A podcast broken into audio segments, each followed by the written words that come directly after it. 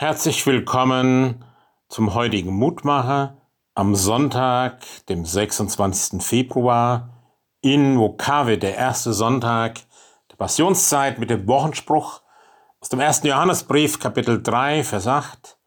Dazu ist erschienen der Sohn Gottes, dass er die Werke des Teufels zerstöre.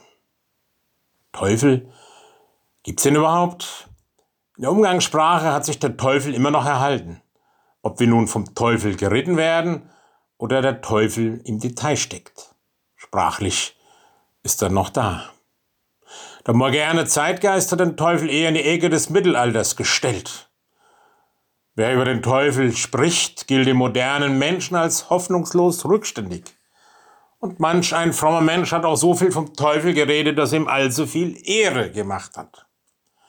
Ich möchte das Wort Teufel an dieser Stelle durch das Wort ersetzen, das eigentlich im Biblischen meistens an dieser Stelle steht, der Diabolos. Also einer, der etwas durcheinander wirft, verwirrt, durcheinander bringt. Etwas oder jemand, wie auch immer, der mich davon abbringen möchte, Gott zu vertrauen. Mit leiser Stimme, hör auf, ihm zu trauen. Fang an, alles selbst zu erklären, selbst in die Hand nehmen. Gott hilft dir eh nicht. Die Stimme eines Verwirrers. Nun sagt uns der Autor des Briefes Johannes,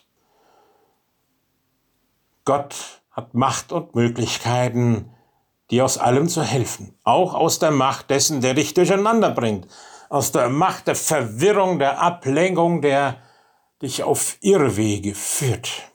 Dazu ist erschienen der Sohn Gottes, dass er die Werke des Durcheinanderbringers zerstöre. Jesus am Kreuz gestorben, durch seinen Tod hat Jesus die Werke des Teufels in die Vernichtung hineingezogen. Jesus hat die Macht des Diabolos gebrochen.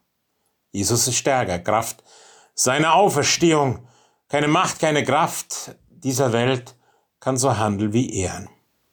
Und sollte mir vielleicht heute eine leise Stimme ins Ohr flüstern, hör auf, Gott zu vertrauen, dann können Sie fröhlich dieser Stimme entgegnen, sei ruhig, denn dazu ist der Sohn Gottes erschienen, dass er die Werke des Durcheinanderbringers zerstöre.